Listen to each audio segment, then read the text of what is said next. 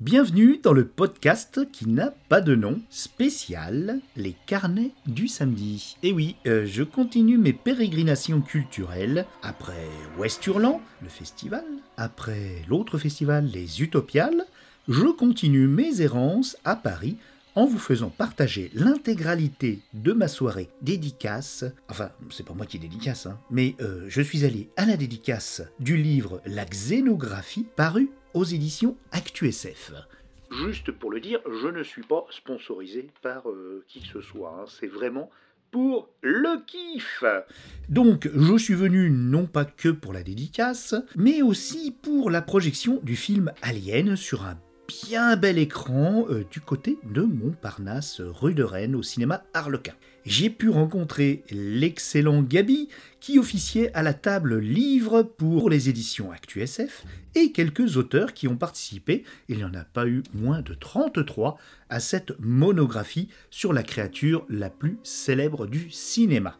Je ne sais pas pourquoi je parle comme ça. Vous aurez le droit dans ce podcast, avec l'aimable permission de euh, Gabi, à la rediffusion de la papote des deux principaux auteurs, Simon Rio, qui est journaliste cinéma et scénariste, mais que vous avez vu peut-être jouer un prof dans le film Le tocard de la fac en 2010. Quoi? Ah, fallait, fallait pas que je le dise? Ah ok, bah, j'y peux rien, moi c'est sur internet. Mais il est principalement journaliste pour écran large et il a collaboré au Cercle de Canal+. L'autre auteur, pas le moins connu, euh, Nicolas Martin, journaliste, animateur et producteur de radio et de télévision, et auteur de plusieurs nouvelles, notamment dans les anthologies des Utopiales et de quelques essais. Donc Nicolas Martin et Simon Rion ont animé cette soirée. Eh bien, c'est parti, on commence par un petit pot pourri. Euh, non, on dit pas pot pourri, parce que c'est pas joli. On dit un... Non, pas un best-of, parce que c'est du russe. On va dire un... Bah je sais pas, allez hop, c'est parti. Plusieurs euh, musiques de- d'introduction euh, des quatre films Alien. Et on attaque juste derrière par un entretien avec plusieurs auteurs. Bien sûr, vous retrouverez leurs noms et plein de petites choses dans la description. Allez où À la description. Enfin non, vous écoutez le podcast et après vous irez dans la description. Bon, j'ai trop parlé. Allez, c'est parti.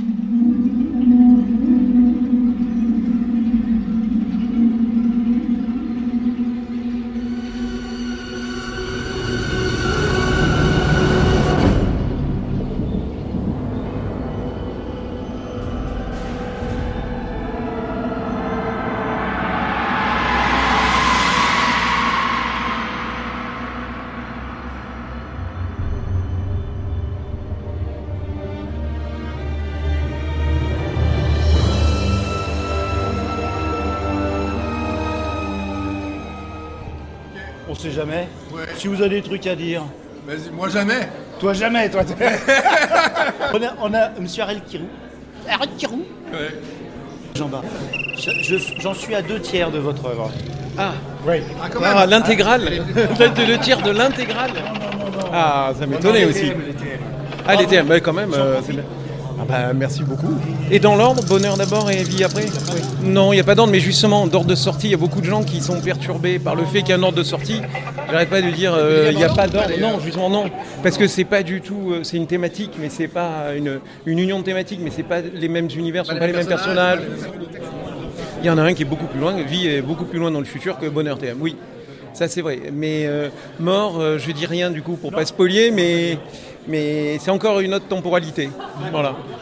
Voilà. Mais oui, oui, effectivement, c'est ça se suit, ça se suit pas. Et sauf si on veut aller euh, dans une flèche du temps. Alors oui, il faut partir de Bonheur vers euh, vers vie, puisque Bonheur est plus proche de nous. Donc si on veut vraiment suivre, euh, à la limite, aller de plus en plus loin, voilà. Mais bon, euh, c'est pas du tout. Voilà, mais c'est pas. Après, on fait ce qu'on veut. Oui, non, on fait ce qu'on veut. Voilà. Alors, de Monsieur Kirou, C'est alien. j'en ai, j'ai trois. Moi, je suis Vous au calme. Moi aussi, des auteurs. Ah bah, Ah, t'as fait des il est, arts. gra- il est graphiste. Illustrateur. Alors, illustrateur. Euh, Présente-toi, qu'est-ce que tu as fait de beau Et elle, et c'est moi qui ai eu l'idée du bouquin et qui ai fait tous les dessins dedans. Oh Voilà. là là Donc merci. Donc merci pour l'idée du bouquin. Parce que tu as dû faire les dessins, parce que faut, le dire, ils n'avaient pas les droits sur les photos. Non, c'est pas. Bah, euh, c'était un vrai problème parce que euh, vu que c'est une monographie, en fait, on est sur du droit de citation. Donc on a le droit d'utiliser des images, sauf que euh, comme c'est Disney qui a la saga Alien, euh, on, on s'est posé beaucoup de questions là-dessus et euh, de toute façon le but euh, chez ActuSF en général c'est quand même de faire participer des artistes euh, contemporains et vivants. Et pas des IA. euh, Pas, euh, pas Monsieur Giger qui a décidé de décéder. Donc euh, Il y en a qui ont. Voilà, c'est une faute de savoir vivre, ça, quand même. Voilà, c'est ça. Il y en a qui meurent. Ouais, Voilà. et, quelle arrogance. Quelle Jusqu'au bout. Et euh, non, non. Et du coup, euh, du coup, voilà. Et puis comme moi, je travaille beaucoup avec ActuSF, je fais une grosse partie de leur couverture. C'est moi qui m'occupe de maqueter tous leurs bouquins. Enfin bon, voilà. et comme c'était mon idée de, à la base de faire la monographie. Ah, c'est- Euh. c'est- pas souvent qu'on a le graphiste qui euh, lance le. Bah, en fait, le truc, c'est que moi, je, je- donc j'ai mon agence, mais je travaille en parallèle avec ActuSF, donc je suis vraiment, euh, je les suis vraiment de près. Et, et en gros, chaque année, chez ActuSF, il faut une monographie. Donc il y a eu Le Gain, il y a eu Lovecraft. euh, et là, on, on- on- c'était un brainstorming d'idées. Moi, je voulais qu'on sorte de l'auteur, d'un auteur unique, de parler d'un auteur et de son travail. Donc il faut qu'on trouve une saga. Donc il y a eu euh, il y a eu des idées comme Doctor Who, euh, genre de choses, un truc un peu avec un vrai, un vrai background. Et, euh, Oui, parce qu'il n'y a même pas d'actualité en plus. Vous sortez une monographie alors qu'il n'y a pas d'actualité. en- bah, en fait, on est entre, on est entre euh, la sortie de. Enfin, je crois que le dernier gros truc c'était euh, Covenant. Et le prochain, et le prochain c'est la série qui va arriver chez Disney. euh. Ah, c'est un scoop, ça, je savais pas. Bah, si, il y a une série Disney qui va sortir. Euh, qui se passe dans quelle temporalité de Alien? Alors, je n'ai absolument pas suivi. Il faudrait demander à Simon et à Nicolas. D'accord. Ils en parlent dans la monographie? Que J'ai pas encore lu. Euh, je ne crois pas, non. D'accord. Non, non, il parle de la version de Boomcamp euh, pour l'Alien euh, Oh, 3,5. oui, la- 3,5. L'Arlésienne Ouais, 2,5, même pas Deux et 3. demi, ouais. Mais euh, ouais, ouais, voilà quoi. Ils ont quand même sorti, euh, Blomkamp, ils ont sorti sur Netflix son Hawk Studio avec Ah des oui images un peu tournées avec Sigourney Weaver qui, qui montre un peu son, sa vision cauchemardesque d'Alien sur, sur Terre. Ah ouais, j'ai pas sur. Ah ouais, euh, putain. ouais, c'est assez. Oui, euh, parce qu'à la fin du 4, ils sont, euh, ils finissent, enfin, versions sont de sur, jeunesse euh, elles sont sur Terre. Et dans certains comics. Et Ariel, qu'est-ce que tu as fait? Oui, oh bah, moi j'ai j'ai fait un, un article qui était un. euh, au début, je m'étais dit, bah, je vais pas réussir à faire. J'avais cru comprendre, je me suis planté, qu'il fallait faire 40 000 signes. Et, et en fait, c'était 20 000 à, à 40 000. Et, et- et j'en ai fait 48 000, je crois, un truc comme ça. Ah oui, carrément. Parce qu'en fait, euh, je me dis, ah ben non, j'y arrive pas, j'y arrive pas, mais en fait, j'y suis arrivé, en fait, c'est bizarre. Bon, et, et en fait, je fais une, une- une- une vision marxiste d'Alien. En fait, parce qu'en fait, c'est un film de. Je suis pas marxiste, hein. Et voilà. Et, Du tout, mais, du tout, mais, il est pas- mais, pas mais, euh, bon, pas vraiment à droite peut-être, mais pas vraiment marxiste non plus. Et par tout simplement parce qu'en fait, le, le Alien a été une sorte d'immense nettoyage. En fait, euh, par rapport à la logique du space opéra classique, soudainement, on, on- on se retrouve avec des moins que rien, des subalternes, dans une sorte de micro, euh, dans- de, de vaisseau, qui est à lui tout seul. hein. Alors tu, tu n'es peut-être pas de droite, mais ça s'appelle les ouvriers. Oui, tout à fait, voilà. Exactement. Mais- ça se respecte. Tout à fait. Mais, mais, mais, mais non, mais Il se passe quelque chose. Le, le- voilà, mais justement, c'est que t'as as, les, Euh, deux ouvriers qui, en complètement plus, si tu veux, il y en a un qui est euh, Harry Stanton, qui est une sorte de, de, de, de- de blanc caricatural comme d'habitude, si tu veux, et t'as le, le, le- le black, si tu veux, bon, qui est là, et qui, est, qui, en plus qui est hyper euh, pushy contre Alien, qui est l'un de ceux qui, qui sont par rapport. Voilà. Bleue contre. Et t'as la, et t'as c'est la, la tête, t'as la direction en fait, euh, avec le robot qu'on ne sait pas être un robot, euh, qui effectivement est forcément du côté du pouvoir, euh, et le capitaine, si tu veux, qui. euh, Et donc en fait, il y a une vraie logique. Dès le départ, il parle de prime. En fait, du fait que, les, que les deux ouvriers ont la moitié de prime euh, en moins que les autres. D'accord. Et en fait, Ça, c'est ton angle? alors, c'est, alors c'est, non, mais après, après, je parle des autres, etc. Mais Oui. au-delà de ça, si tu veux, sauf que l'idée intéressante, c'est que c'est la nature même de l'alien, c'est-à-dire son côté radicalement étranger, radicalement autre. Il est ni bon ni méchant en fait. Il est, il est radicalement Il existe, autre. quoi. Voilà, il existe. Et, et, euh, et qui fait qu'effectivement, toute la machine sociale du vaisseau explose. En fait, c'est qu'il détruit les machines sociales humaines et dont évidemment celle de la compagnie, euh, la Wooland, je ne sais pas, voilà, qui, voilà, vous le savez, qui effectivement, elle aussi, et voilà, et, là, et le vrai méchant c'est lui, le vrai monstre c'est le monstre capitaliste. Voilà, le vrai monstre Et de, est là. de récupérer, comme le capitaliste essaye de faire avec tout, de récupérer le monstre. Euh, Voilà, exactement. Et donc en fait, dans la métaphore générique, le monstre radicalement autre est juste la figure de l'autre qui nous sert de miroir et qui, qui, naît- qui- qui entre en nous, etc. En fait, comme une sorte de révélateur. Alors que le et, et- et il révèle que le véritable monstre est ce- cette puissance de la machine sociale à laquelle répondent deux autres machines. La machine technologique, démiurgique, qui est celle du robot en quelque sorte, qui va varier en fonction des différents épisodes, et la- évidemment la pure machine, euh, la, pure machine en quelque sorte industrielle, dont les incarnations, qui se met toujours au service parce qu'elle n'a pas le choix de la machine sociale, dont les subalternes, les ouvriers, euh, ou les soldats qui vont servir de chair à canon, euh, ou les, les, gars du pénitencier qui se sont mis euh, comme des, comme des moins que rien délaissés pour compte, qui eux, effectivement, potentiellement se rebellent au sein de la machine sociale contre cette machine sociale. Et ce qui permet cette remise à, à niveau, ce qui permet cette explosion générique de la machine sociale, Il m'a perdu. c'est non non non, c'est effectivement, c'est effectivement, c'est effectivement en fait l'alien, l'alien en tant qu'autre et étranger radical. Ouais, ouais, ouais. C'est-à-dire qu'on a besoin dans la logique critique d'un alien. L'alien, l'extraterrestre, Au sens- c'est- En fait, ça devient un point de repère à tout le monde. Voilà, exactement. C'est la, terreur- c'est la terreur personnifiée. C'est euh, le. il peut être le bonheur personnifié. Il est juste l'autre radical. Là, il n'est pas le bonheur personnifié, on est d'accord. Mais il est. il- non, mais il, il peut est- être euh, bonheur. euh, Enfin, on ne rentre pas dans la- le bonheur-malheur, mais c'est. En fait, tu as un point de référence, t'as un point de référence, et en fait, le- tu te rends compte que ce point de référence n'est pas le sujet vraiment du film, que le- toute la confrontation sociale qu'il y a à l'intérieur du vaisseau, en plus c'est en huis clos, donc Ouais. c'est direct quoi. Tu vois que c'est le vrai problème il est là parce que entre les, en plus t'as les t'as l'apparition des cyborgs, t'as une intelligence artificielle. En fait toutes ces strates font que Maman. l'alien l'alien l'alien ouais, ouais, ouais, t'as fait. Mom, et t'as- en fait l'alien est une valeur sûre, c'est-à-dire qu'on on sait qu'on a tous peur de lui. C'est le nettoyeur. Le boogeyman, C'est oui, c'est le nettoyeur. C'est c'est le alors lui. le slasher de l'espace. Voilà, c'est lui qui tient le, le, le et c'est Il a quand même ça de, de commun avec euh, notre ami euh, de. Merde. Non. Oui, si, Halloween. Halloween. Bah oui, Halloween. euh, Mike Myers. Mike Myers. Michael, parce que Myers. Mike Myers, c'est le comique. parce que il est, il y a rien qui l'arrête quoi. Exactement. Jean, Oui, Monsieur Barret. oui. Je vous écoute. Parce qu'on devient solennel. J'ai trop vu. Euh, ton, Pas assez. ou pas assez.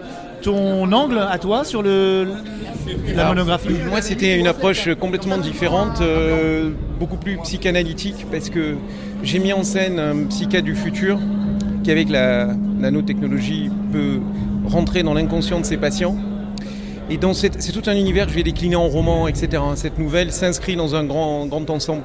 Et dans cet univers, chaque fois que quelqu'un a une névrose ou une psychose, l'inconscient la manifeste par une œuvre de pop culture parce que euh, nous sommes saturés de pop culture. Donc ce psychiatre, ce psychiatre du futur rentre dans l'inconscient des patients et doit affronter la névrose ou la psychose manifestée d'une certaine façon. Là, dans l'univers d'Alien, qu'est-ce que ça nous dit? Je le dis pas parce que sinon ça enlève euh, un, un peu l'intérêt de voilà.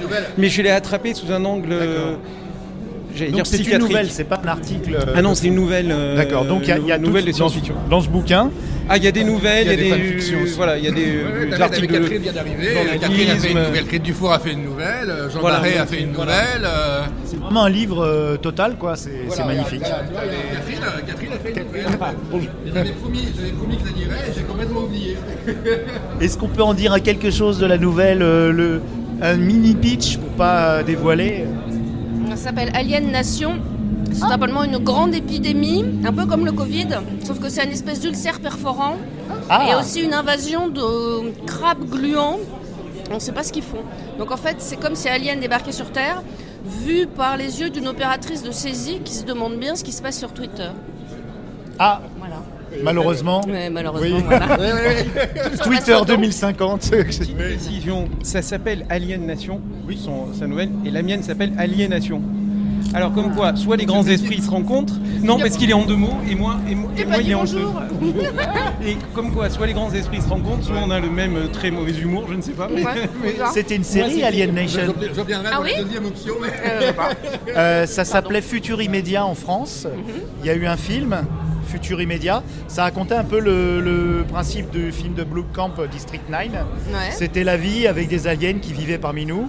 Qui est- génial. Ouais, et, et là, et Futur Immédiat, c'est de 94, je crois, ou un truc comme ça. Et il y a eu une série d'ailleurs où c'était un buddy movie entre un flic alien et un flic. Ah, c'est marrant, ça. ouais, ouais, Ah oui. Alien Nation, Ah ça oui. s'appelait en anglais. Le Buddy Movie, je l'avais vu, il est, c'est vieux comme film, oui, c'est. Ah oui, oui. Ouais, donc voilà. Bon, en tout cas, merci. Et Avec plaisir, Ouais. avec grand plaisir. Merci Jean, merci Catherine, Dame Merci. Catherine. Ouais, merci, écoute, euh, à, la prochaine. Hein, Ouais, ouais, ouais. On a l'habitude. euh, Super. Oh, c'est cool. Bon, ça se passe bien. ça se passe très bien. Bah ouais. Mais t'es de Paris, toi Oui, je suis à Paris, moi. Ah oui, c'est vrai. Et le prochain Alors, le prochain arrive en mars, euh, non, av- avril. J'ai coécrit avec Hugo Bellagamba, et donc il sort chez euh, Mu euh, Nemos Édition. Nemos, ouais. C'est un conte euh, science-fictionnel, juridico-science-fictionnel. Ah, il y a du juridique là. Il y a un peu, alors, il y a des grands principes juridiques. Qu'est-ce qui fait une société? Pourquoi on est en société? Pourquoi on l'est plus? Dans un monde post-apocalyptique, et c'est une jeune fille qui est éduquée par un robot qui essaie de lui réenseigner. Par contre, c'est évidemment euh, très inspiré. Il avait fait la- il avait fait le, le roman, puis il m'en a parlé, et finalement on s'est dit qu'on allait travailler euh, ensemble l'histoire. Ouais. Euh, avec chacun, euh, du coup on a alterné un chapitre chacun. Ah, ça c'est chouette, ça. euh, Voilà, euh, une œuvre à quatre mains, donc ça, ça sort en avril chez Mu. Et puis. euh, On va la voir voilà, pour, après, pour West Hurlant, on l'aura. ah bah voilà. Ouais, ça va être chouette. Bah voilà, ça va être chouette. Puis après, peut-être euh, bah, l'année prochaine, justement, toutes ces histoires sur ce psychiatre du futur, la pop culture. Tu vas étendre. Ah le- oui, j'en ai. et- et non, là, bon, voilà. Oui, euh, je vais étendre beaucoup parce qu'il y a énormément de choses à dire sur la pop culture. Qu'est-ce que- qu'est-ce qu'elle dit sur nous? Qu'est-ce que nous, comment nous on l'utilise aujourd'hui comme point de référence entre nous, quoi? Parce qu'aujourd'hui, les autres valeurs à peu près ont- sont toutes tombées. Qu'est-ce qui reste au fond euh, vraiment qui nous unit euh, Spider-Man, Harry Potter, Alien, euh, c'est un lien, c'est- quoi. C'est intéressant parce que j'ai rencontré à- aux Intergalactiques David Perron, qui est carrément euh, prof en pop culture dans des écoles de commerce. À Aix-en-Provence, ouais.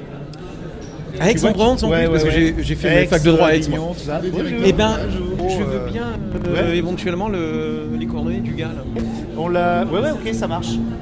T'es toujours sur Twitter ou t'as abandonné Non, j'y suis plus du tout. ouais. Plus du tout, d'accord. Bon. Ça n'a rien à voir avec Elon Musk, mais j'en suis parti avant, mais j'ai abandonné. Ouais, ouais, ok. Non, mais. euh, Ils y ouais. sont encore, eux. Ben oui, ils ont Oh, raison. bah, On reste un peu, nous tant qu'il y a de la lumière, on reste. hein. ouais. Ils feront la fermeture, ils ont raison. C'est ça, on est, on est, on est les derniers partis. hein. Mais Bon, je on est- bien, euh, Je veux bien que tu me. Ouais, ça marche. Je m'en je m'en occupe. Le film va pas tarder, non? Je pense qu'il va pas tarder. Donc, euh, bah. Euh... Viens nous chercher, c'est super. Vous faites tout euh, impeccable. hein. Euh, on a un côté animateur de colo. Allez-y. Allez, oui, comme tu dis.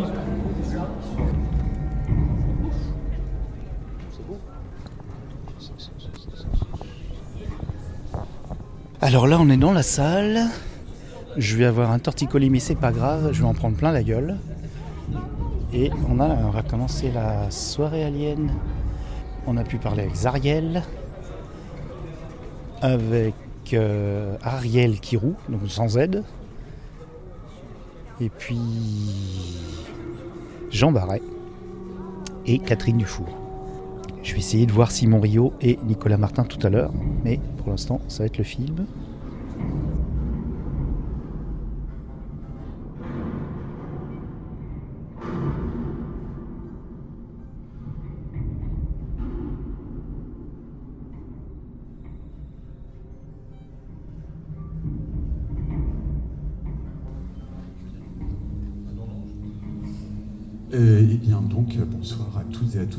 Beaucoup d'être venus euh, ce soir euh, à l'Arlequin pour euh, voir Alien, le huitième passager de Ridley Scott, un film de 1979 sur grand écran, avec donc toujours cette, cette question intéressante, c'est qui n'a jamais vu Alien dans la salle?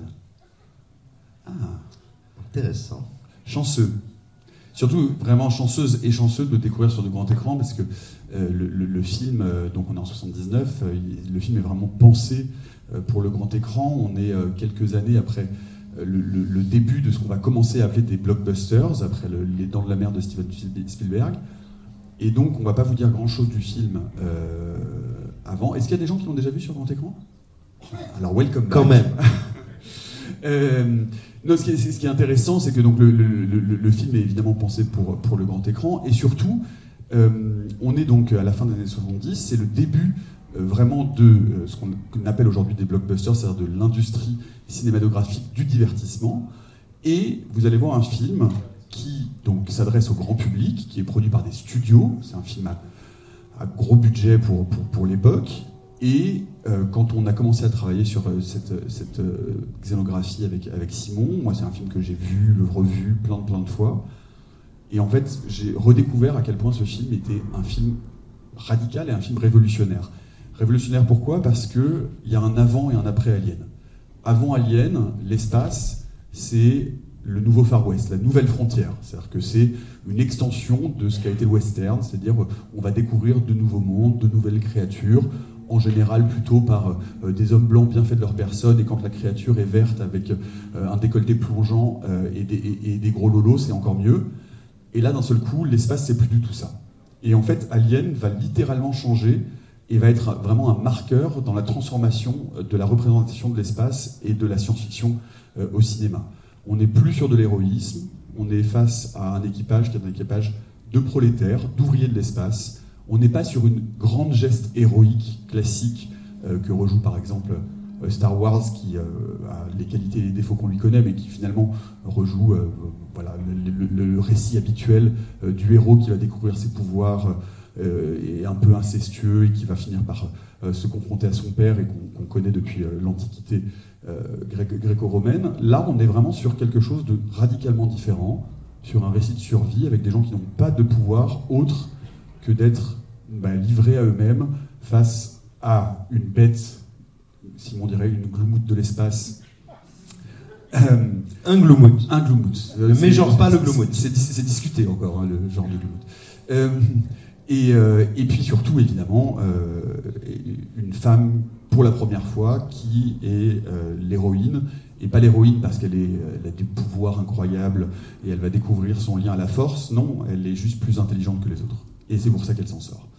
Et donc c'est vraiment un film à bien des égards assez révolutionnaire, et d'autant plus révolutionnaire que la gloumoute ou le gloumout de l'espace, il est certes très méchant, mais la vraie toxicité dans ce film, c'est pas tant cette créature que les gens qui veulent l'utiliser et qui décident de dire que les corps de ces personnes-là sont dispensables, qu'on peut les utiliser, qu'on peut les détruire pour des intérêts supérieurs qui sont les intérêts économiques, militaro-industriels, capitalistes. On est encore une fois sur un film grand public. On n'est pas sur un petit roman de science-fiction politique qui va parler à une fraction congrue de lecteurs. On est face à un, un film qui parle à tout le monde et, euh, et- à, tout- à toutes les personnes, même qui ne sont pas forcément amatrices de science-fiction. Donc c'est ce film-là qu'on va voir ce soir, que je vous euh, enjoins de voir justement avec ce, avec ce prisme-là, et de, de comprendre comment ce film a littéralement transformé le cinéma et euh, la science-fiction. Et je ne sais pas si je vais laisser Simon parler, parce que finalement je suis pas mal. Non mais, non mais c'est bien. Merci Simon. Et donc, Non, je- j'abonde évidemment dans le sens de Nicolas. Euh, J'ajouterais que le premier et le plus évident des plaisirs d'Alien, enfin du huitième passager, c'est bien d'être un sacré foutu film de cinéma. Tu rappelais qu'il est de 1979, c'est-à-dire à un moment où, et je ne sais pas du tout pour vous servir le, le discours un peu rance de le cinéma, ça se vit au cinéma. C'est pas du tout ça que je veux mais vous c'est dire. vrai. Non, c'est, non, c'est pas du tout ça que je veux vous dire, mais le film néanmoins existe et pensé, mis en scène, produit à une époque où le seul lieu de découverte du cinéma, c'est la salle. Donc c'est une grammaire qui est pensée pour un grand écran et très littéralement une salle obscure. C'est très intéressant de le redécouvrir aujourd'hui et de l'appréhender à cette aune, et ça permet de voir non seulement combien Ridley Scott a été, euh, et pour certains est encore, un, grand génie euh, en termes de mise en scène, et, et moi si j'avais peut-être juste, oui, une porte d'entrée, une clé euh, à, partager, mais c'est pas révolutionnaire ce que je vais dire, mais c'est toujours intéressant de, retrouver le film euh, en le regardant de cette manière-là. On, fait toujours, vous savez, on nous pose souvent la question du champ et du hors-champ. Euh, il y aurait une horreur qui choisit de montrer les choses, de les mettre plein cadre, soit parce que le maquillage il a coûté cher et qu'on veut en avoir pour son argent, soit parce que tout simplement on est dans une logique de choc, ou alors travailler le hors-champ. l'horreur, ce qui serait le plus terrifiant, le plus évocateur justement, c'est ce qu'on ne voit pas, c'est laisser travailler l'imagination du spectateur ou du lecteur. Eh ben, Ridley Scott va faire quelque chose d'un petit peu différent, parce que vous allez le voir, l'alien est bien présent à l'image, il existe, on aura sûrement l'occasion d'en reparler après le film, néanmoins, euh, à la fois par le découpage des plans, par leur composition, et aussi leur, leur montage, la manière dont ils sont agencés dans le récit, L'alien est une créature à la physicalité impossible et c'est une des grandes réussites cinématographiques du film et aussi une de ses grandes sources de terreur. Voilà. Et, peut-être qu'avant euh, avant de, vous ennuyer vraiment, euh, on peut peut-être faire quelque chose de rigolo avec vous. On- on- moi, j'adore l'humour. Moi aussi, ça Euh, me fait beaucoup rire. Et donc, euh, ben, puisque vous êtes là, euh, on- on- Et surtout, vous avez donc assisté à la première projection d'Alien, commentée en direct par Nicolas et moi-même, entièrement bruité à la bouche. en mimodrame devant l'écran. Merci beaucoup. Excellente projection, à tout à l'heure.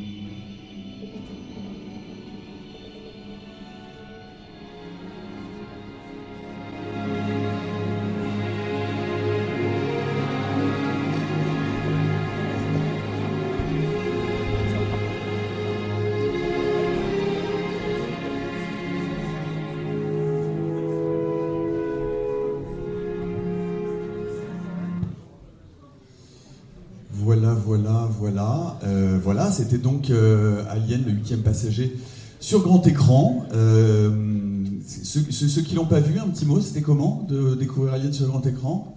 Un pouce en l'air? Un pouce en l'air. je vais, je, vais, je vais faire un- je vais, je vais me Plusieurs permettre- pouces en plusieurs l'air. pouces en l'air. Je vais permettre une petite question à, à- à celles sans qui rien ne serait, serait possible. Et je vais même faire un truc fou. Je vais demander d'applaudir incroyablement ma maman qui est venue ce soir et qui découvre Alien à 87 ans. Alors, Madame Martin, c'était comment? C'était comment? Ça t'a plu ou ça t'a fait très très peur Il y avait des choses extrêmement drôles et que personne ne riait.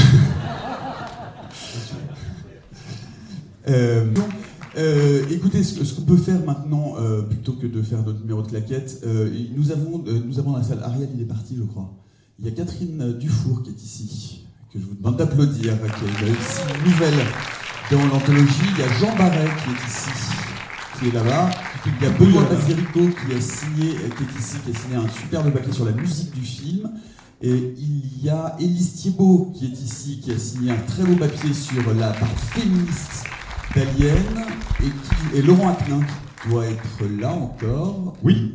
Il est Laurent coucou Et il est là, il a, qui a signé un très beau papier sur la musique. Euh, Est-ce que vous avez des questions Euh, Qu'est-ce que voilà, euh, des, des- des questions, des témoignages On échange, on vous donne le micro. Qu'est-ce que que voulez-vous que nous vous disions?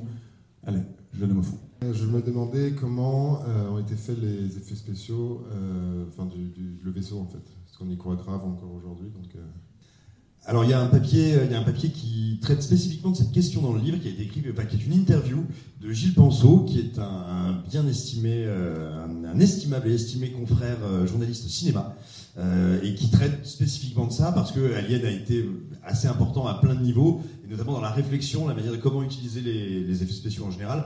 Pour ce qui est du vaisseau, ça c'est essentiellement du modèle réduit en fait.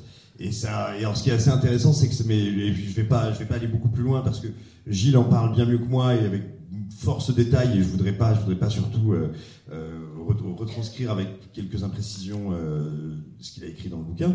Mais en gros, c'est le fameux, c'est l'éternel débat qu'il y a depuis quelques années entre le numérique et les effets matériels, concrets, pratiques. Ce qui est, ce qui est très très frappant, c'est que le vaisseau, il a une importance, enfin les vaisseaux, ils ont une matérialité qu'on n'a pas toujours, pas systématiquement, avec des effets spéciaux numériques quand ils sont, on va dire, produits très très rapidement par des gros studios hollywoodiens, comme on le voit euh, depuis quelques années. Et oui, oui, je suis tout à fait d'accord avec vous, ça tient extrêmement, extrêmement bien, euh, bien le coup. Ouais.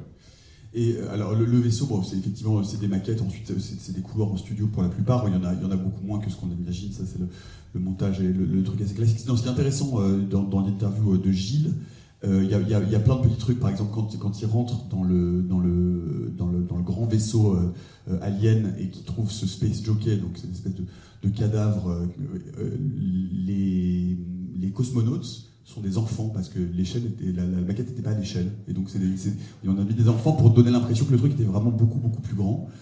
Et, euh, le, et le truc certainement le plus intéressant en fait dans les effets spéciaux, surtout du premier, c'est la question de la créature. Parce que vous voyez bien que la créature, euh, à part dans le plan final et encore, on ne la voit quasiment jamais en entier. On ne sait pas exactement comment elle est construite, comment, euh, quelle est sa physionomie. Et ça, ça vient du fait que Ridley Scott ne voulait surtout pas euh, de voir un être humain dans un costume. Et donc, il a cherché à, faire en sorte qu'on ne voit pas justement euh, un gloumout de l'espace euh, euh, comme ça. Il voulait justement que ce- cette créature, elle, échappe à notre rationalité, qu'elle soit vraiment le plus, différent et le plus difficilement appréhensible possible. Et pour ça, il, fait une première chose, c'est qu'il demande, d'ailleurs c'était une question difficile, le nom de la personne qui joue Alien Balaji Badejo. Exactement, qui est un Éthiopien de 2 mètres 10, très très grand, très fin. Mais même avec ça, il, voit quand même euh, quelqu'un dans un costume en latex. Et donc c'est pour ça qu'il va décider de ne jamais euh, filmer la créature en plan large et d'être toujours euh, très très près. Vous, la voyez, il y, a, ce plan magnifique. La première fois, on la voit vraiment juste avant la mort de Parker et où elle se balance dans les cordes et on ne sait pas si c'est la créature vraiment quand on n'a pas vu le film ou si c'est le vaisseau qui est comme ça. Et donc ça va complètement transformer sa manière de filmer la créature et donc de générer de l'angoisse à partir non pas que du hors-champ, mais en tout cas vraiment euh, de, de- de- ces, ces de ces très gros plans, on voit la mâchoire qui sort, etc., mais on comprend jamais tout à fait comment la créature est faite. Et ça, c'est vraiment justement parce qu'il n'y avait pas de numérique et que Ridley Scott voulait surtout pas que ça ressemble à un gloumout de l'espace classique. Il court extrêmement vite. Très très impressionnant. Petite foulée comme ça. Du coup, si Ridley Scott ne voulait pas montrer la créature, pourquoi on la voit autant en image de synthèse dans Alien Covenant? Alors, vous allez lui demander, hein, ça. Non, euh, c'est pas tant qu'il ne voulait pas montrer la créature qu'il était, euh, qu'il ne voulait surtout pas euh, montrer un bonhomme, un être humain dans un costume en fait.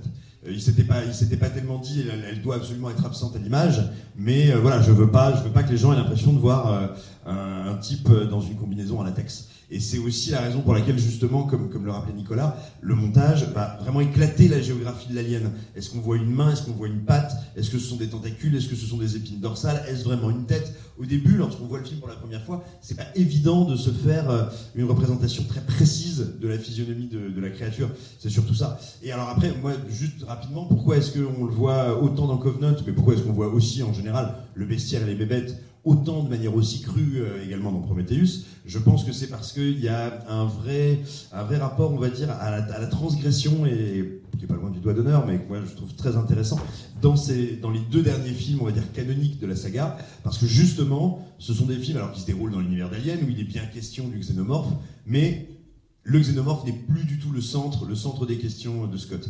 Il s'est déplacé et le cœur palpitant de ces deux films-là, c'est la figure de David, qui est interprété par Michael Fassbender, qui est un androïde et qui euh, est finalement la seule forme, la seule entité, la seule forme d'existence qui intéresse Scott dans ces deux films. C'est la seule qui va questionner. Et du coup, l'alien devient presque un motif plus que, plus que le sujet. Et donc, ça n'est plus cette forme d'altérité radicale, presque un peu sacrée, qu'il peut y avoir dans les aliens précédents. Et c'est pour ça que pour moi, ça devient, oui, voilà, ça devient un accessoire. Et je pense qu'il a plus du tout il se pose plus la problématique de comment le filmer. Là où, en revanche, la, figure de David est, mise en scène et travaillée de manière, je pense, très fine et assez intéressante.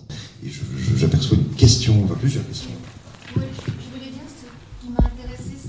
le euh, morphe, pardon. C'est- pas Alien, c'est Zemmour, c'est pas la même chose. Oui, non, c'est- pas ce que je voulais dire. Je voulais dire justement que cette, euh, euh, cette, euh, cette créature alien, c'est une figure du mal.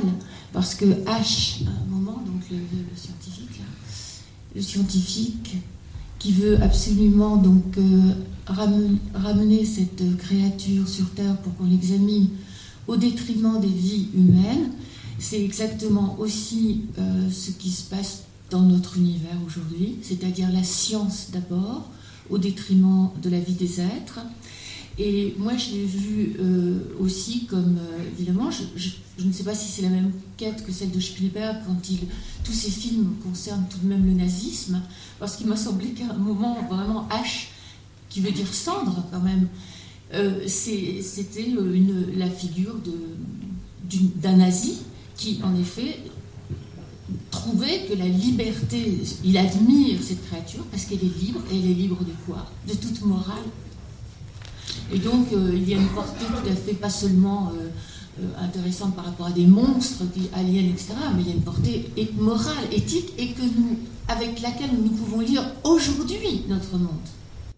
Absolument, je, pense que Nicolas aura grand plaisir parce qu'il commençait déjà à en parler un petit peu avant la séance. Mais effectivement, le mal, le monstre véritable dans Alien, c'est la compagnie. C'est la compagnie et c'est une organisation du monde capitalistique qui euh, considère qu'elle peut disposer des corps et des âmes à selon son bon vouloir. D'ailleurs, comment euh, commence le récit Par des travailleurs qui sont réveillés par une machine qui ne disposent même pas de leur propre corps, de leur propre capacité à tout simplement être conscient, être éveillé ou non. Et donc oui, si H euh, est à ce point est à ce point admiratif de l'alien, c'est parce qu'il est littéralement lui un produit manufacturé par cette société capitaliste, dont on peut comprendre dans la réplique qu'il dit euh, qu'il a sans doute lui-même des limites, des codes, des programmes qui l'empêcheraient d'agir de certaines manières. Et d'ailleurs, quand il va attaquer Ripley, manifestement, ça le fait quand même sévèrement déconner.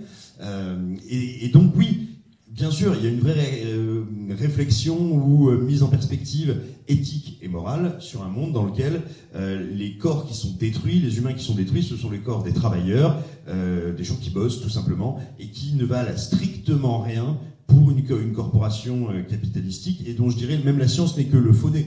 Parce que H, on peut pas dire qu'il a un comportement de scientifique et on peut, on peut faire le pari que euh, la Wayland Yutani, elle est surtout intéressée à l'idée de- d'amasser les billets verts grâce à ce que pourrait faire l'alien, plus qu'à l'idée de la recherche fondamentale. Alors, moi, je voulais revenir sur la notion de féminisme dans, dans Alien. En quoi le film est féministe, enfin, mis à part le fait qu'elle euh, qu'elle soit la super-héroïne, l'héroïne, pardon, et euh, qu'elle euh, défie les, comment dire, les codes qui lui, ont- qui lui, sont imposés. Est-ce qu'il y a autre chose? Est-ce que ça va plus loin que ça? Et surtout, est-ce que ça a eu un réel impact? Et est-ce que c'est pas un effet de mode des années fin 70, comme Jamie Curtis dans Halloween, par exemple? Est-ce que ça a continué derrière? Oui, comme rôle modèle, c'était quand même la première, enfin une des premières grandes égéries féministes, je trouve. Et surtout, il y a une opposition entre Lambert, qui est la femme à l'ancienne, qui Queen, et euh, Ripley, qui est la première femme à prendre vraiment les choses en main. Et pour moi, ça a été fondateur. Élise, euh, qui a écrit un papier sur euh, la question du féminisme dans Alien. Oh, c'est- c'est c'est difficile de répondre rapidement. Ce qui est frappant dans Alien, c'est la manière dont ça, sort en 79, euh, dont ça restitue tous les débats, par exemple, autour de la contraception et de la, conception. Donc, ce qui est intéressant, c'est un que la femme, enfin la femme euh, personnage principal redevient euh, maîtresse des choses par rapport à une mother machine. Et c'est là où il y a quelque chose de féministe, dans le débat aussi autour de la procréation, plus que de la figure euh, du rôle modèle, bien que aussi c'est la première qui intervient. Voilà ce que je pourrais dire rapidement.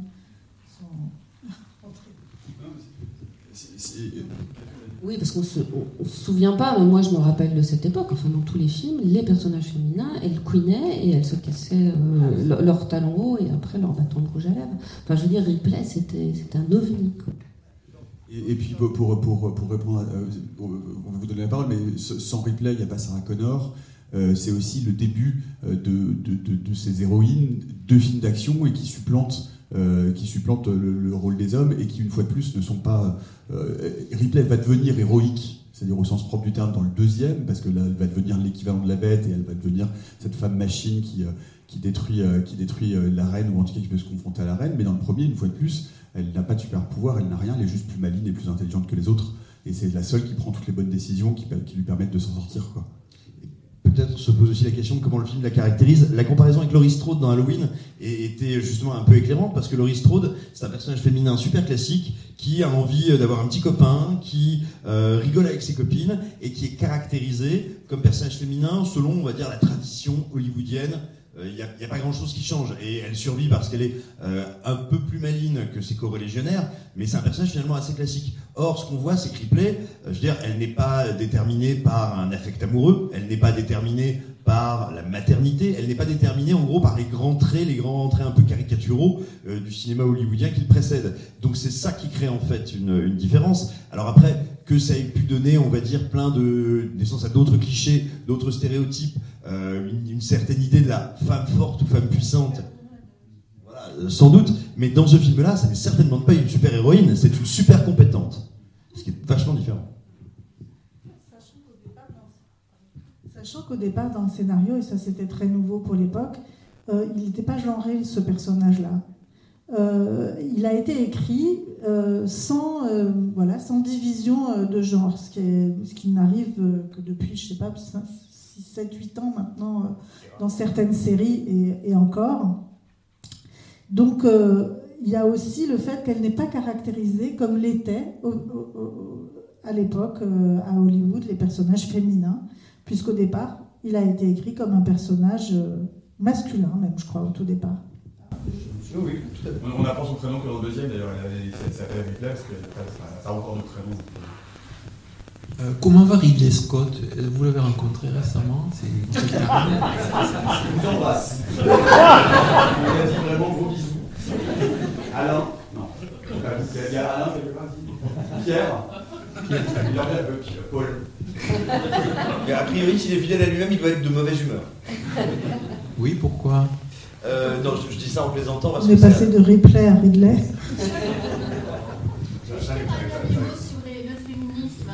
Moi, j'ai trouvé choquant la, la dernière scène où elle se déshabille. Finalement, on dit que c'est féministe, mais encore une fois, vous voyez une femme à l'écran en petite culotte et voilà. Et bien moi, je ne suis pourtant pas une jeune fille de 30 ans, sont Ah ils sont- ils sont ils se réveillent. Mais, mais moi, ça, ça m'a choqué, par exemple, qu'on revienne à ce stéréotype où on voit une femme euh, nue, euh, enfin, à moitié habillée. Alors, alors j'entends bien. Moi, moi, ce que je trouve intéressant dans cette scène, justement, c'est que effectivement, elle est dénudée, mais exactement comme tous, hommes et femmes, sont dénudés au début lorsqu'ils se réveillent, lorsqu'ils sortent de l'hypersommeil. Mais il me semble que la caméra ne ne la regarde pas d'une manière particulièrement sexualisée. Moi, c'est pas ce qui me frappe. Je trouve que la caméra est très neutre. Oui, mais sauf que là, vous êtes en train de la filmer dans un petit, dans un petit, euh, mon Dieu, dans un petit KGB avec une combinaison. C'est quasiment impossible de la montrer mettant ce, ce- cet habit. Et surtout, qu'est-ce qui se passe dans cette scène-là? Elle est filmée en contre-plongée, ce qui la rend forcément plus forte et plus puissante. Là où l'alien, lui, qui est justement, et vous le disiez très bien tout à l'heure, qui est une machine, qui est un, un pur concept, lui est filmé à hauteur de manière très froide. Et je pense que c'est plus une manière, là pour le coup, à la toute fin, de l'héroïser un peu, plus que de l'érotiser. Mais Et puis, et puis, et puis sur- sur- surtout, cette scène-là, elle a, une fonction, euh, une fonction narrative qui est qu'à un moment donné, elle est totalement vulnérable, c'est-à-dire qu'elle est plus du tout protégée et que son corps est exposé parce que son corps peut être immédiatement détruit. Et donc c'est ça, c'est cette vulnérabilité-là qui est présentée et qui fait monter le danger et la tension parce qu'on se dit qu'elle peut, qu'elle est extrêmement fragile et qu'elle peut être complètement euh, déchirée par, par, la bête. Elle, est- elle a besoin d'ailleurs de remettre un costume pour se protéger. Et c'est ce sentiment de vulnérabilité, où je suis d'accord avec Simon, euh, qui, qui- à mon avis, pré- prévaut plus qu'un regard un peu libidineux euh, de réalisateur masculin que je n'ai, moi, pas le sentiment de voir particulièrement, mais ça peut se discuter si vous le souhaitez. hein. Moi, je n'ai pas l'impression de le voir, ce, euh, de voir ce type de signifiant sur cette scène-là. Bons- Bonsoir. Euh, moi, je veux dire, j'ai vu. Enfin, c'est la première fois que je vois ce film euh, à l'écran. Je l'ai vu à la télé en Angleterre en 84. Euh, franchement, waouh. Après, j'aurais une petite question. Dans le docu sur le Dune de Jodorowsky, on dit qu'une partie de l'équipe a été récupérée par Ridley Scott pour, euh, pour ce huitième passager. Qu'est-ce que vous en pensez? C'est- C'est tout à fait le cas. Il y avait des questions par là. Euh, c'est tout à fait le cas. En fait, Alien, c'est l'un- des premiers, euh, l'une des premières filiations de ce film qui n'a pas existé. Donc, pour ceux qui ne le savent pas, Jodorowsky a un projet complètement euh, pharaonique et mégalomaniaque d'adaptation de Dune avec euh, Orson Welles, Mick Jagger, avec une bande euh, sont des Pink Floyd. Enfin, il y, a- un documentaire là-dessus qui retrace cette histoire euh, particulièrement euh, bien. Le, film ne peut pas se faire, mais c'est là euh, que Dan O'Bannon, qui travaille à l'adaptation, rencontre Giger, qui lui était censé dessiner toute la partie des Harkonnen. Et, euh, et Dan O'Bannon, après ce film-là, va faire avec John Carpenter un film qui s'appelle Dark Star, duquel il va ressortir assez frustré. Et quand Ridley Scott cherche justement quelqu'un pour dessiner le Gloomood de l'espace, c'est Dan O'Bannon qui dit Mais attends, euh, Giger, c'est absolument passionnant. Il lui donne Necronomicon, et c'est là où Scott dit Bah, C'est avec lui que je veux travailler. Et donc, euh, c'est l'une des nombreuses euh, suites, ou en tout cas, euh, deuxième vie de ce projet pharaonique qui n'a jamais eu lieu, mais qui a pourtant essaimé euh, une grande partie du, cinéma euh, et de l'imaginaire de science-fiction euh, euh, euh, des- des années 80. Euh, oui, bonsoir. Moi, je voudrais juste dire un mot sur H, enfin, plutôt savoir euh, votre, euh, votre avis sur le fait que, du coup, il saigne en blanc, euh, et à un moment donné, on le voit boire un verre de lait. Est-ce qu'il y a un- une raison pour ça particulière? Oh bah, vu la symbolique qu'il y a autour de ce personnage et de ce qu'il peut représenter euh, de masculinité plus que toxique, là pour le coup euh, prédatrice et destructrice, euh, ça a quand même un petit côté liqueur séminal qui est assez, euh, assez évident. Mais, mais- mais- mais- mais Simon adore le mot séminal. C'est un de ses mots préférés. Ouais, A- je- avec, avec choucroute. Et Euh, oui, bonjour. Euh, je me demandais quand, quand Ripley se bat avec euh, H, en fait, euh, je la vois saigner du nez, donc je me demandais en fait euh, pourquoi elle saignait du nez du coup. Alors en toute honnêteté, je ne C'est saurais avant, elle- elle saigne du nez avant le, avant le combat en sortant de, en sortant de Moser.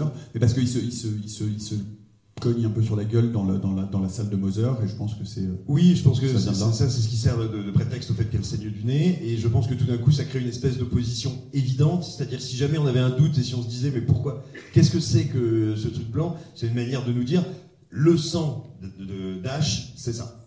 Je pense que ça crée une opposition et un parallèle qui du coup sont beaucoup plus limpides. Ça met, aussi en lumière euh, homme-femme, le sang des règles et le sang du et, le, sperme en face. Moi, je voulais juste euh, revenir sur la scène de la mort de Lambert, parce que pour le coup, je trouve qu'elle est quand même assez explicite, euh, assez sexuelle. Enfin, il y a la queue de l'alien qui arrive entre ses jambes. Et hum, enfin, je, me souviens que Giger, c'était aussi un dessinateur qui faisait des trucs assez érotico-chelous, on va dire. Euh, Oui, il y a de ça. Voilà. Euh, et par ailleurs, je voulais juste euh, que vous me confirmiez que Giger, enfin moi j'avais eu des échos sur le fait qu'il était enfin, politiquement pas très clair, mais je sais pas si, voilà, si vous en savez plus là-dessus. Enfin plutôt, plutôt d'extrême droite, quoi. moi j'avais entendu des trucs là-dessus. Alors je vais, je vous dire un truc, euh, en toute, euh, en toute sincérité, je connais absolument pas le, le- le positionnement politique de Giger. Je vous avoue que voilà. je, je voudrais pas vous dire de bêtises, surtout, mais, mais je, je n'en sais rien. Ok, peut-être juste en tout cas cette scène avec Lambert, euh, est-ce que c'est... Oui, alors si vous regardez, lisez le, vous regardez le Necronomicon de Geiger, on voit les cannelures hein, de, de, Luke Alien, dès qu'un alien est quelque part, il sécrète autour de lui son cocon avec des cannelures. Et bien si vous regardez le Necronomicon de Geiger, ces cannelures sont toutes des bites. Ce sont des phallus, deux phallus, et après un vagin denté et un phallus. Donc en fait, Geiger, son univers, en tout cas celui du Necronomicon, des bites et des vagins dentés. Je sais pas si ça fait de lui quelqu'un d'extrême droite, par contre. Ouais, c'est- rigolo parce que pareil, quand euh, j'ai quand j'ai vu le Necronomicon et les travaux de Giger, n'avais pas réalisé à tel point, parce que c'est aussi euh, filmé dans l'obscurité pour les raisons dont on parlait euh, tout à l'heure, du fait de ne pas vouloir montrer et mettre en lumière le monstre, à quel point tous ces monstres évidemment hyper hyper sexualisés. Même le facehugger, en fait, on le voit pas très bien parce que là, on a l'impression que c'est de- une huître un peu ou des organes à l'intérieur. En fait, si vous voyez les dessins, le, le, le facehugger, c'est vraiment un vagin avec un pénis qui sort pour féconder la personne. Et c'est vraiment très très clairement. Et même le, le facehugger de Giger, il a des ongles. Il a des ongles pointus. Donc c'est enfin voilà, c'est donc c'est évidemment euh, hyper puis enfin on peut parler de la tête de l'alien, mais faut-il vraiment en parler?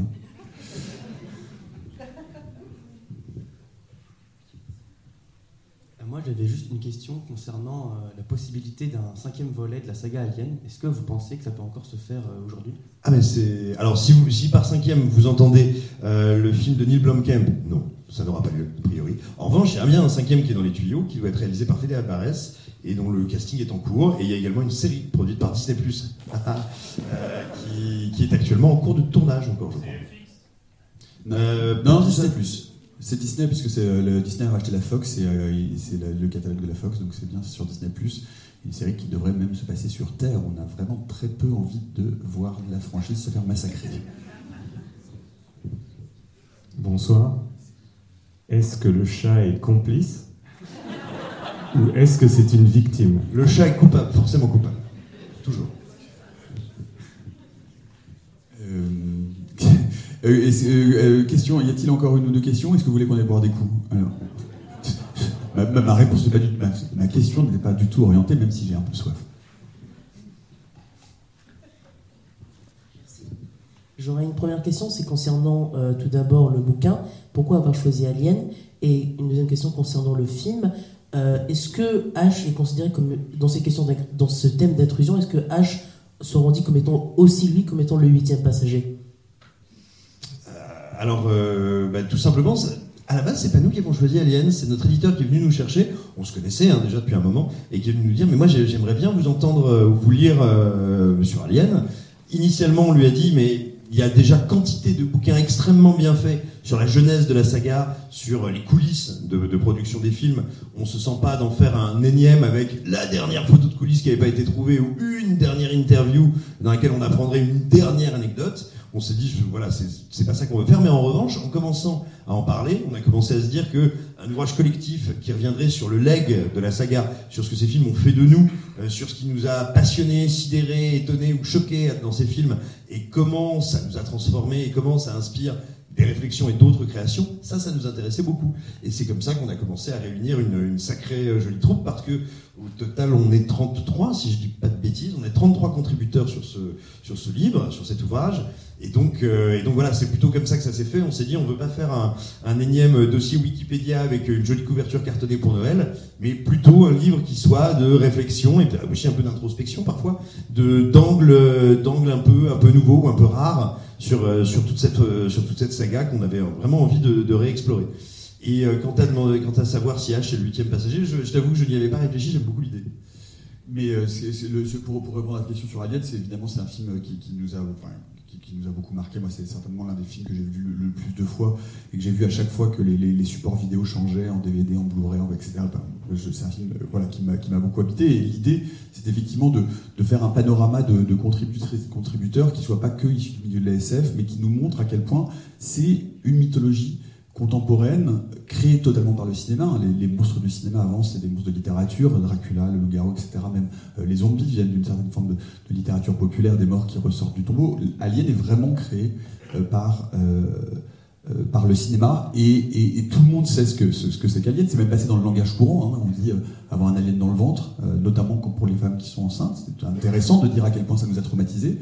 Et tout le monde connaît Alien, je veux dire quasiment tout le monde. Ma chère maman qui est ici, par exemple, maman, si je te dis Predator, tu connais ou pas Predator. Ah, bon, ah, voilà. Donc ça marche Perdu. C'est raté, parce que je, je n'arrête pas de dire à ma maman en disant elle ne connaît pas Predator, elle connaît Alien, mais en fait elle connaît Predator. Mais ma maman a des secrets bien cachés encore. Ça me reste à découvrir. Euh, mais voilà, et donc, l'idée c'est d'avoir voilà, cette espèce de patchwork, de panorama mental un peu euh, de ce que cette, de- de- des raisons pour lesquelles cette mythologie contemporaine continue à vivre et pourquoi elle nous a marqué à ce point-là. Et on a voulu, euh, et grâce à Catherine ou, à Jean, continuer à la faire vivre. On a un très joli poème en alexandrin de Chloé Delhomme pour ouvrir, pour montrer que cet univers continue à, nous habiter, qu'on continue nous à l'habiter, qu'on peut continuer à l'habiter dans des, dans des nouvelles, dans des fictions originales. Et, euh, et voilà, c'était euh, ça l'ambition de, de, de, de ce livre. Et bien, si vous voulez, euh, une, dernière, allez, une dernière question et ensuite on va. on coup.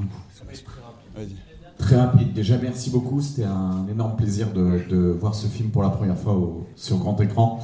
Euh, je voulais juste savoir, d'un point de vue très personnel euh, à vous, euh, quelle est la suite de la saga que vous préférez?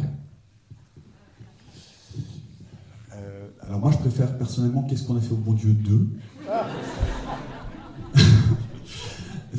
Alien 2 Euh, moi, moi, à titre personnel, enfin, moi, je, je- je les, je les aime vraiment euh, tous euh, à peu près dans l'ordre. C'est-à-dire que j'aime, c'est- vraiment le premier de loin mon préféré. J'aime beaucoup Aliens, j'aime beaucoup Alien 3 de Fincher, j'aime pas mal Alien Résurrection.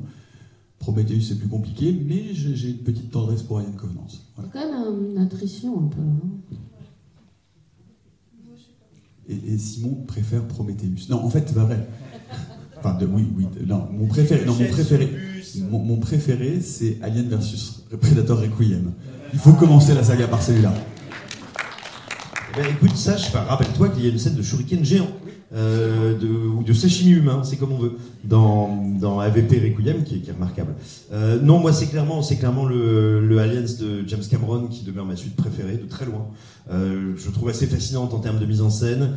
Euh, oui, voilà, en termes de pure mise en scène, mais aussi narration, le film est incroyablement bien écrit.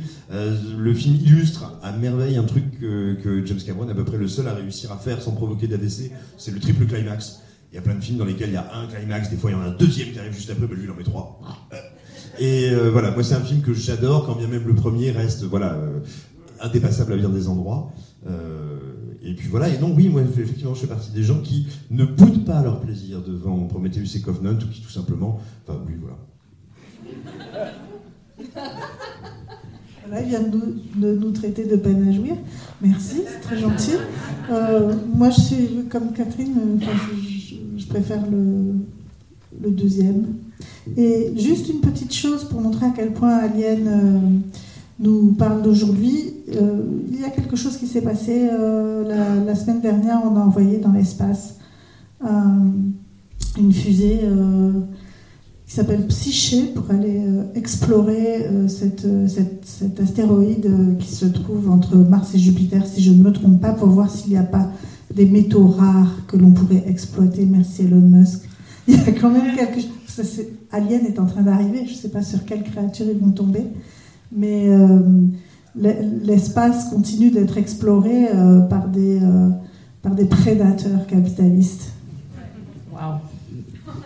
Et un dernier mot, et puis on peut continuer de manière informelle cette conversation euh, au, au- au- au- au- au bar de, de l'Arlequin. Euh, je tiens à vous à signaler et vraiment profiter euh, de la magnifique exposition euh, des dessins originaux et euh, des tirages de mon camarade Zariel, qui, à qui on doit beaucoup euh, pour ce livre, qui a fait vraiment des illustrations euh, magnifiques et, euh, qui, euh, voilà, qui, font euh, absolument complètement et totalement l'identité de ce bouquin. On a la chance d'avoir des, originaux et certains dessins qu'il a fait même exprès euh, pour cette expo, donc euh, profitez-en parce que c'est vraiment du super beau boulot. Et j'en profite pour remercier Simon et Nicolas de nous avoir tous embarqués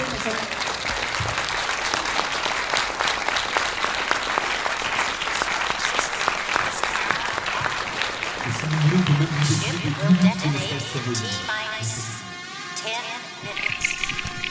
The option to override automatic detonation expires in T-minus